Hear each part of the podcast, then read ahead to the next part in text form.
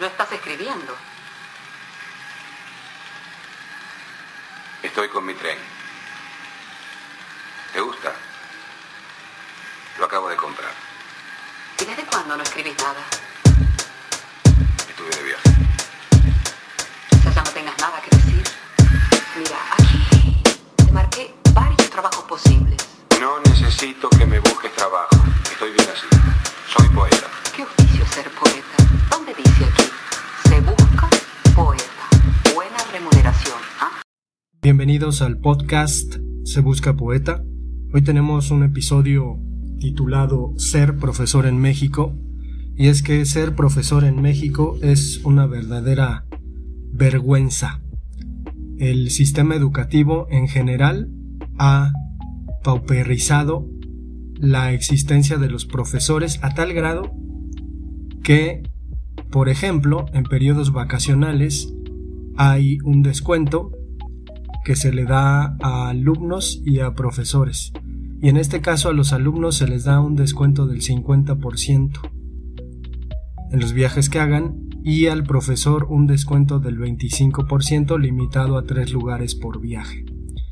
Eso en esencia nos dice mucho de cómo está la situación en general en el mundo. Me parece que, que el profesor es el gran chivo expiatorio del sistema educativo o esta cosa que llamamos sistema educativo porque hay que comentar que la lógica empresarial en algún momento se metió dentro de las lógicas escolares y entonces lo fastidió absolutamente todo.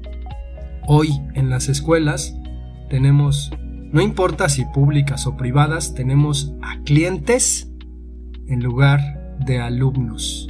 Entonces, mi interés para este episodio es relatar un poquito mi experiencia como profesor y todas las vicisitudes que he tenido que sortear y sobre todo pues a, a, qué conclusión llegamos, a qué nos lleva que los profesores estemos metidos en una pila, en un alterón kafkiano de papeles de burocracia, teniendo una relación con el alumno de, de amo y esclavo en el que es al profesor a quien le toca la peor parte. En primer lugar hay que considerar que eh, la palabra educación tiene que ver con el término educere que consiste en acompañar.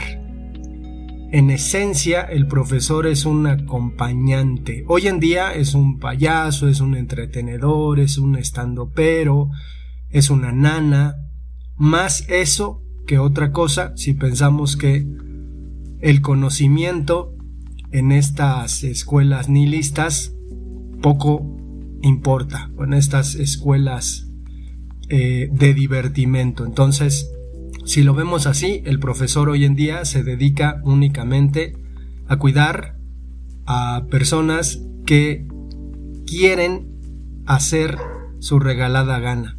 Entonces, en ese sentido, eh, pues ya irán vislumbrando el panorama con el que concluiré. Yo comencé a trabajar como profesor hace 17 años, debo decir que hay profesores de vocación y profesores orillados por las circunstancias y en este caso yo sentí una vocación desde muy joven teniendo la intención de explicar a través de ejemplos claros a mis primos ciertas cuestiones de conocimiento, pero también de la vida. Eh, yo me di cuenta, siendo un bachiller, que me sentía bastante bien explicando. Y entonces, cuando iba a terminar el bachillerato, tuve la idea de entrar a la normal de profesores. Hoy agradezco que no haya hecho eso, o quizás debía hacerlo, no, no estaría en tantos predicamentos mentales, pero eh, decidí estudiar letras hispánicas con la intención de al concluir la carrera pues dedicarme a dar clases de literatura porque la literatura es algo que me apasiona mucho más que la enseñanza. Entonces, pues terminé la carrera, comencé a trabajar en una librería como primer trabajo, pues tuve la oportunidad de estar en una librería un año y terminando ese trabajo se abrió la posibilidad de estar en una escuela en el Estado de México, en un pueblo que se llama Santiago Cuautlalpan, para ser profesora de estajo. Yo no tenía idea de lo que era ser profesor en aquel entonces. Eh, y digo profesora de estajo porque me tocó dar clases de filosofía en kinder, me tocó dar clases de historia en primaria y me tocó dar de historia y español en primaria y me tocó dar clases de historia y español en secundaria. Llegué teniendo todos los créditos de la carrera en proceso de titulación. Todavía me tardé bastante para terminar la tesis, sin embargo estaba en el proceso de titulación. Me encuentro con una, una escuela pequeña, un colegio privado, en el que eh, me pagan dos mil pesos a la quincena. Con esto rento un lugar, me salgo de mi casa, me voy a vivir solo y la experiencia como tal se convierte en una cuestión enriquecedora porque voy entendiendo que las clases se van preparando día con día. Sin embargo, yo lo que pido es una especie de manual que me diga puntualmente qué hacer para dar las mejores clases posibles y me encuentro con que eso no existe. Con que la experiencia te hará el mejor profesor posible, lo corroboro, es así. Sin embargo, pues en el camino me voy encontrando con el tedio que representa la administración en una escuela y el reproche airado que hay contra los profesores, es decir, el cuestionamiento y el señalamiento de que el profesor solamente por serlo está mal, no sabe hacer su trabajo. Coincidía porque yo era Nobel en el asunto, sin embargo me comencé a dar cuenta de que había algo en el sistema que tenía que ver con la opresión del profesor. La opresión incluso llegando a la explotación. Digo, en algún momento eh, pues se dieron cuenta que podrían pedirme que me quedara un par de horas más después de la salida de los alumnos para que acompañara a los niños de kinder, a los niños de primaria, en el bus escolar y los fuera a dejar a su casa o encaminarlos en este caso a su casa. Tuve seis meses de eso para darme cuenta que algo andaba mal, que yo no soportaba, que, que toda esta lógica en donde el profesor es explotado y tiene la culpa, pues francamente no, no me pareció y terminé renunciando a los seis meses. Con seis meses de experiencia en la mano, sin un finiquito, simplemente me fui. Y me fui porque me pareció lo más sano, lo extraordinario del asunto es que 17 años después me encuentro exactamente con el mismo panorama. Con 17 años de experiencia me encuentro con que las cosas se han radicalizado de manera brutal. De ahí pues me voy otra vez a la librería y hay la posibilidad de trabajar en la VM Coacalco, VM Hispano en el Estado de México, Universidad del Valle de México, que es una universidad pues no prestigiosa, pero pues con cierto renombre en el país, sobre todo porque eh, se ha sostenido a lo largo de los años. Comienzo a dar clases de preparatoria y me encuentro con un tanto más de libertad. La ventaja es que esta escuela está incorporada a la UNAM. Yo eh, que estudié en la UNAM, pues más o menos conozco los programas y comienzo a trabajar. ¿Qué es lo que me encuentro? Me encuentro con, en primer lugar, profesores que pues están en otra en otra tónica que no es propiamente enseñar su materia, sino otra cosa.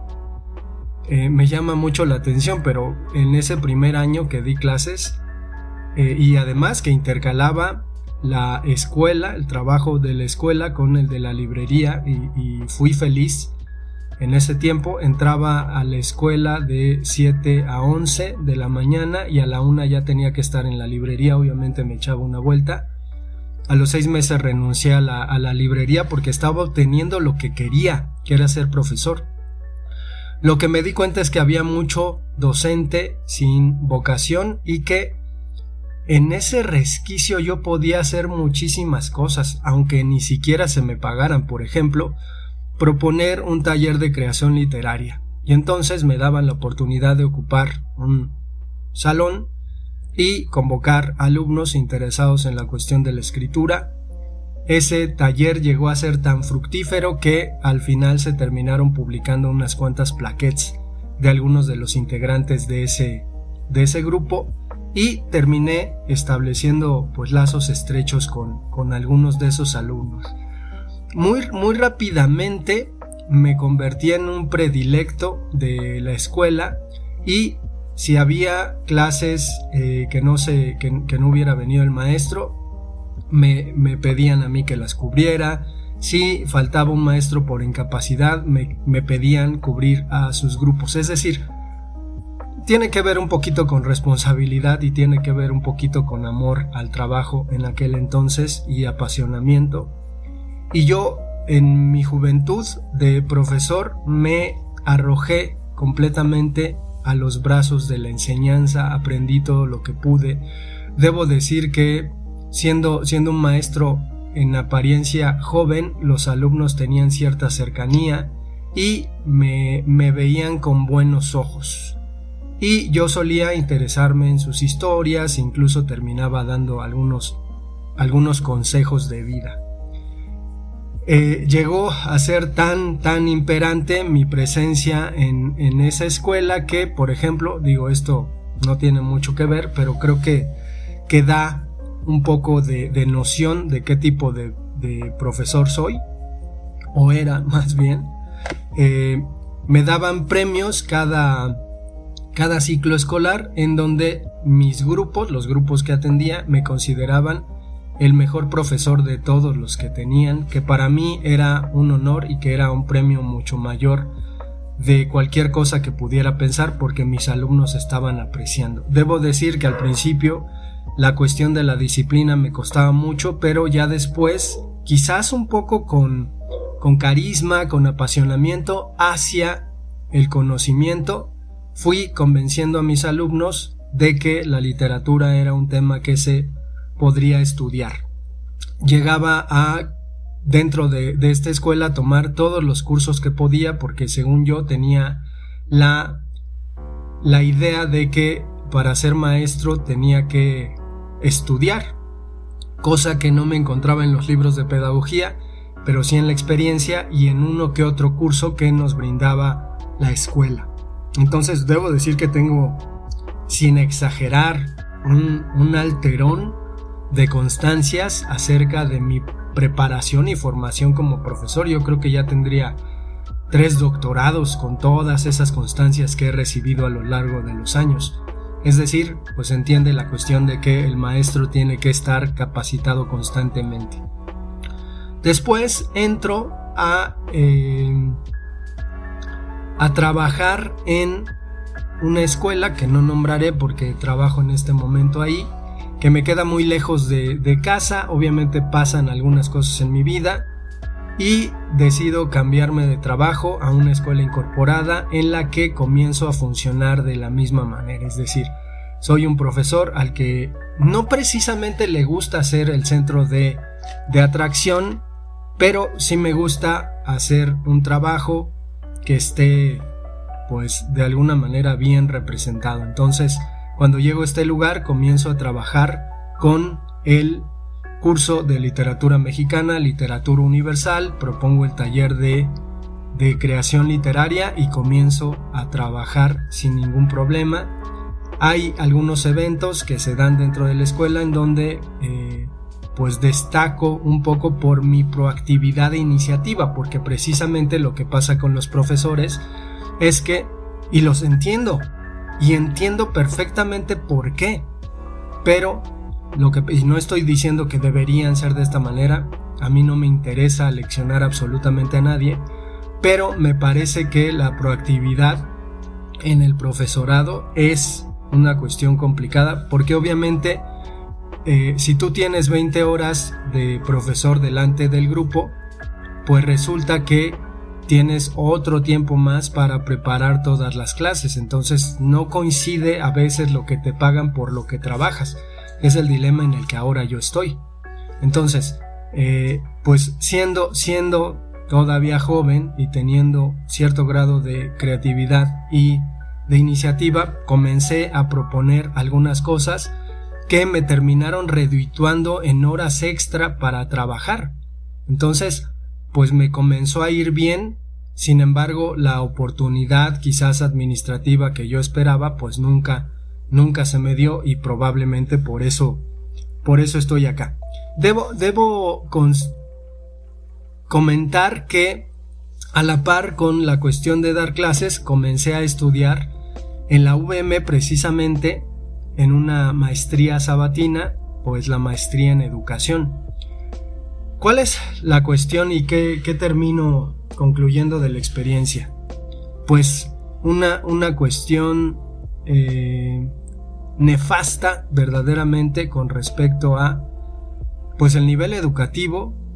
Eh, yo que estudié en la Facultad de Filosofía y Letras, pues solíamos entrarle duro al análisis de textos, eh, a tratar de desentrañar algunas teorías y lo que me encuentro en una, en una maestría en educación en una escuela privada, pues es eh, que en primer lugar la definición de pedagogía pues no existe.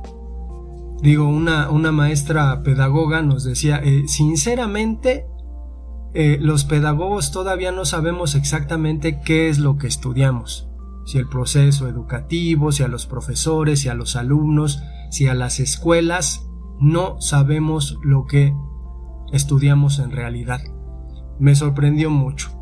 Pero después comenzar a darme cuenta que eh, pues había dentro de las sesiones sesiones insoportables de juegos de juegos donde mi punto eh, de, de, renuncia hacia esa maestría fue cuando una doctora en pedagogía nos llevó, nos pidió llevar globos al salón de clases y sin, sin decir nada, sin explicar absolutamente nada, sin explicar la pedagogía del juego, la pedagogía lúdica, si es que eso existe, seguramente existe porque hay cada mamada, nos pidió amarrarnos el globo en los pies y entonces eh, eh, el asunto era que anduviéramos caminando en el salón y le pisáramos el globo a nuestros compañeros. Entonces un hijo de puta, literalmente botudo, hijo de puta, me pisó un pie.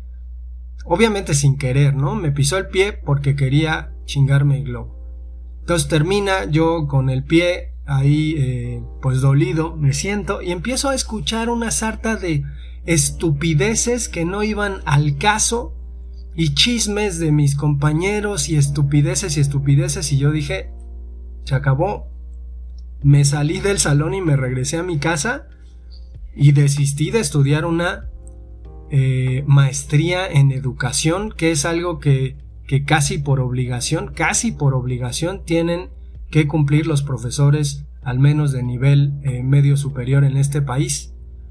Y entonces me comencé a dar cuenta que en realidad había toda una maquinaria acerca de lo que comenté en un principio, el mundo empresarial metiéndose en el mundo de la educación y que poco a poco iba metiéndose más y más y más y más hasta el grado que pues estamos ahora en estas disyuntivas.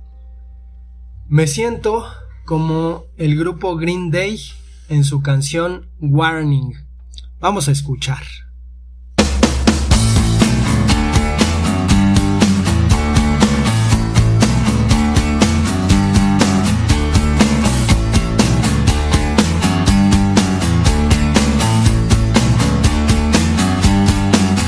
This is a public service announcement. This is only a test. Emergency evacuation protest.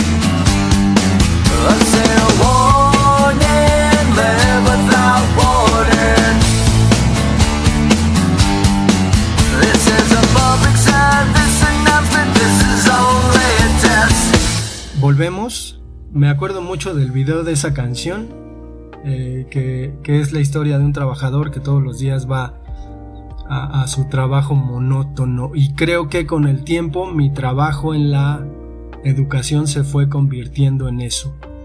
Eh, llega el momento en que eh, ya metido en esta lógica, creo que entiendo a los profesores que, que luego ya no, no tienen ninguna intención de promover absolutamente nada. Digo, si se les pide y los obligan, pues lo hacen, pero entiendo que los profesores estemos en las escuelas ya eh, con un bajo perfil, siendo los chivos expiatorios de todo lo malo que pueda suceder con los alumnos y entiendo perfectamente pues por qué deciden incluso asentir, asentir a toda, toda eh, la serie de cosas que se pueden escuchar absurdas de parte de administrativos de la escuela, ¿no? Eh, poquito, un poquito, eh, el discurso en general es de parte de los pedagogos, que además ahorita hablaré un poco de, de estas personas, es, eh, profesor, estás mal, profesor, estás haciendo mal tu trabajo, mira, aquí están estos instrumentos que van a hacer que tu trabajo esté mejor. Y entonces aplicas esas cosas y resulta que como tu trabajo es con seres humanos que están metidos dentro de un contexto, pues no resulta y entonces quiere decir que estás aplicándolo mal. ¿no? Entonces eh, a lo que voy es que hay siempre un escarnio con el profesor, siempre una retroalimentación hacia el profesor, siempre una capacitación hacia el profesor y ni siquiera hablamos de reformas educativas que cambian cada vez que se les ocurre y que son exactamente las mismas cosas. La educación tradicional, la educación que nos fomenta memorizar, la educación que nos fomenta incluso pensar, está mal, está muy mal. Entonces yo lo que fui encontrando en la pedagogía es básicamente una especie de evangelio que cambiaba conforme cambiaban las reformas educativas, es decir, es consternante que una persona en un momento te diga no es que la educación por competencias es la mejor, bla, bla, bla, bla. Y después, porque cambió la reforma, te diga no es que la educación por proyectos es la mejor. Y tú dices, güey, esa misma persona que me estaba diciendo una cosa ahora me está diciendo otra. Y básicamente es como un cristiano que se convirtió al protestantismo y en un momento te hablaba convencidamente de una cosa y después te habla de la otra, pero de manera constante, va cambiando y asiente, ¿no? Porque además en los cursos que, nos solían dar, por ejemplo, pues siempre aparecían personas que nos hablaban francamente de superación personal y ese tipo de pendejadas y la cuestión que me llamaba mucho la atención era voltear a ver a los pedagogos y los pedagogos asentían. Después, de alguna manera, me fui encontrando con que, pues los pedagogos no son personas que lean, no son, son personas que me dicen a mí, es que leer es muy bonito, porque crea mundos en tu mente. Y eso es lo que hay que enseñarle a los alumnos y dices, ¿en serio? ¿En serio eso es lo que quieres? ¿Qué lees? ¿Qué, qué referencias tienes? ¿Qué es lo que tú sabes? ¿Qué, ¿Qué, es lo que has leído? Nada. ¿Lees? ¿Tienes el hábito del... No, es que la, comprensión lectora. Es que eh, todo esto... Bueno, curiosamente y coincidiendo con algunos compañeros, nos encontramos que pues jamás tomamos clases de comprensión lectora en las escuelas universitarias. Y nos damos cuenta que de alguna manera esto de la comprensión lectora es un asunto más bien para tener amarrado al alumno y al propio sistema y denostarlo. Bueno, con ese panorama ya desdibujado de mi parte, ya pensando francamente en dejar la educación, eso tiene ocho años, porque estaba harto de los viajes que tenía que hacer de Hidalgo a la Ciudad de México todos los días, decido darle una oportunidad a la pedagogía y entrar a la Universidad Nacional Autónoma de México a estudiar una maestría en educación puntualmente vinculada con mi especialidad que pues es la, la cuestión lingüística y literaria y entonces comienzo a estudiar y me encuentro otra vez una sarta de pendejadas. Eh, ¿qué, es lo que pasa? Hay, hay, que decir, ¿no? O sea, yo, yo curso eh, un, un par de semestres y medio y me doy dando cuenta que es decirme lo mismo que ya me habían dicho en la escuela con cierto rigor académico y referencias, pero es exactamente lo mismo. Eh, profesor, estás mal, profesor, estás haciendo mal tu trabajo. Y de repente, en una materia me comienzo a encontrar algunos textos que por interés voy rastreando y me encuentro con una investigación en donde pues dicen lo que hacen quienes crean las reformas educativas en este país. Somos pedagogos, obedecemos a las indicaciones o sugerencias que la OCDE nos da, porque la OCDE rige la educación en el mundo y en los países tercermundistas. Entonces, eh, obedecemos a las indicaciones, que, sugerencias que nos da la OCDE. Y entonces tomamos las reformas que nos envía, cortamos y las pegamos y así se van al Senado y así terminan siendo discutidas y aprobadas.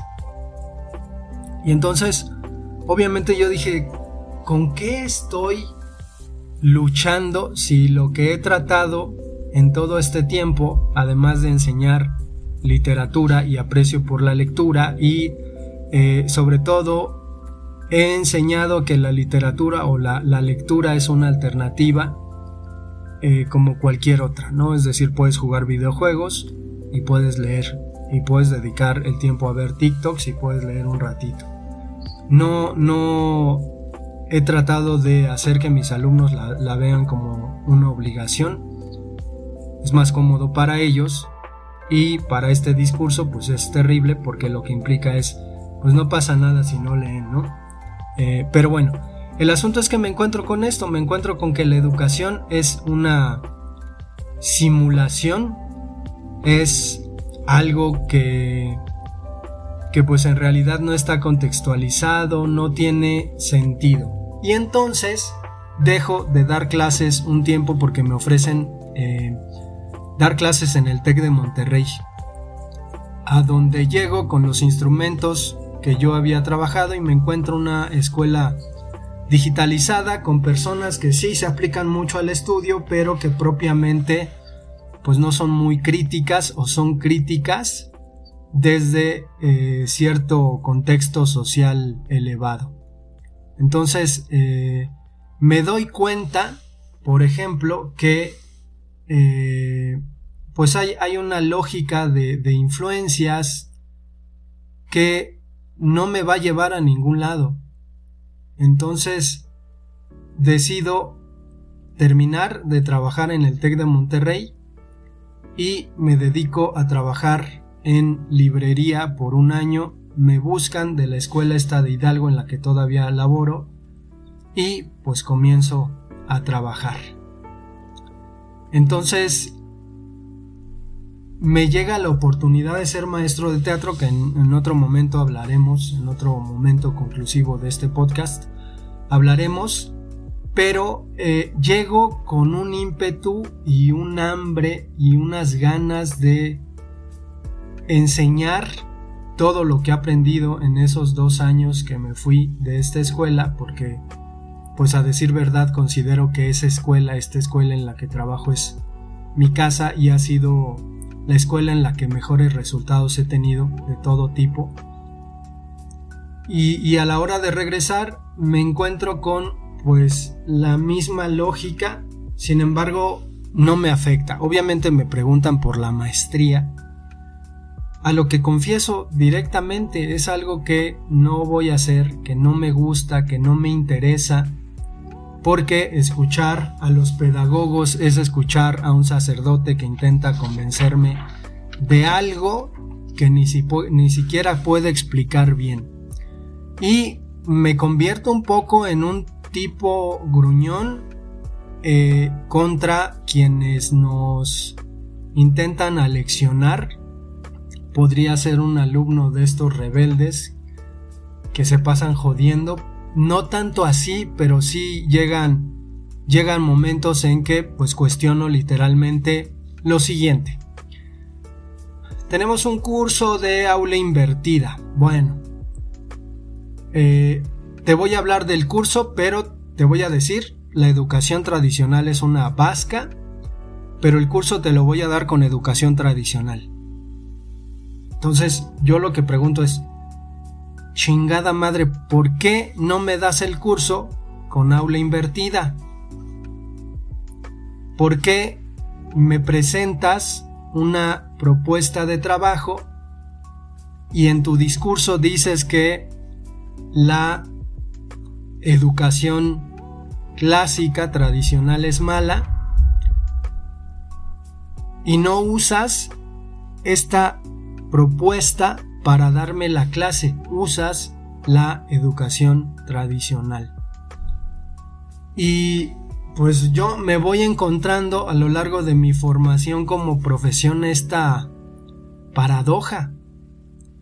Es decir, tenemos gente que nos dice que está mal enseñar de manera tradicional y que te enseñan de manera tradicional una propuesta novedosa y nueva. Y además, lo nuevo, lo novedoso en la educación parece ser la panacea porque la lógica es lo nuevo.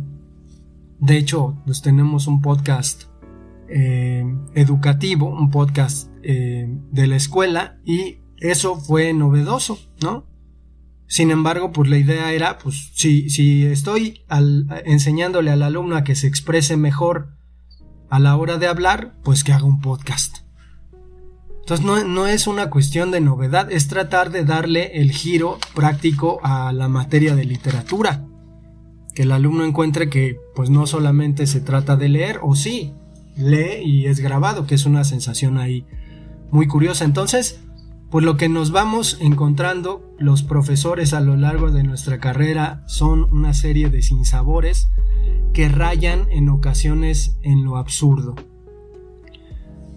Conforme, conforme he ido trabajando, me he dado cuenta que cada vez estoy más descorazonado con que cada vez aplicar cualquier cuestión no vale mucho la pena y también me doy cuenta que las generaciones actuales o, este tipo de alumnos que se justifican para todo y que para todo creen tener la razón son imposibles de educar. Yo lo estoy diciendo desde mi perspectiva y lo estoy diciendo desde mi experiencia y obviamente no trato de hacer una generalización, pero yo lo digo por mi parte.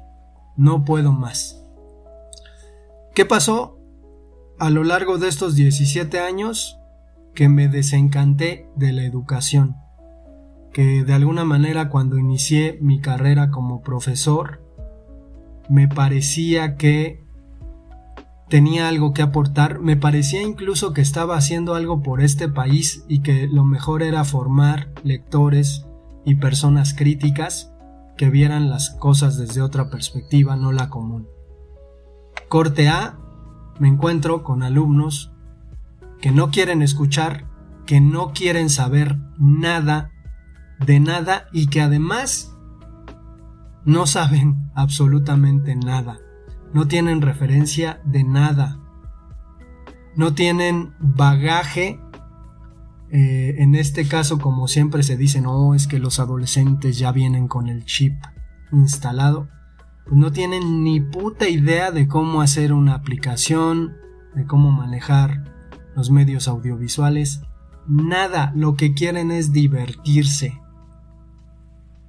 Y entonces, este, este último mes me he dejado llevar en el nihilismo de la educación que no nos lleva a ningún lado sin resistirme, porque ya estoy cansado de resistirme a un, un, sistema que no te favorece, un sistema que te da un 25% de descuento cuando quieres viajar en las vacaciones y que te señala siempre como el culpable. Entonces, creo que he terminado de eh, desencantarme por completo de la educación.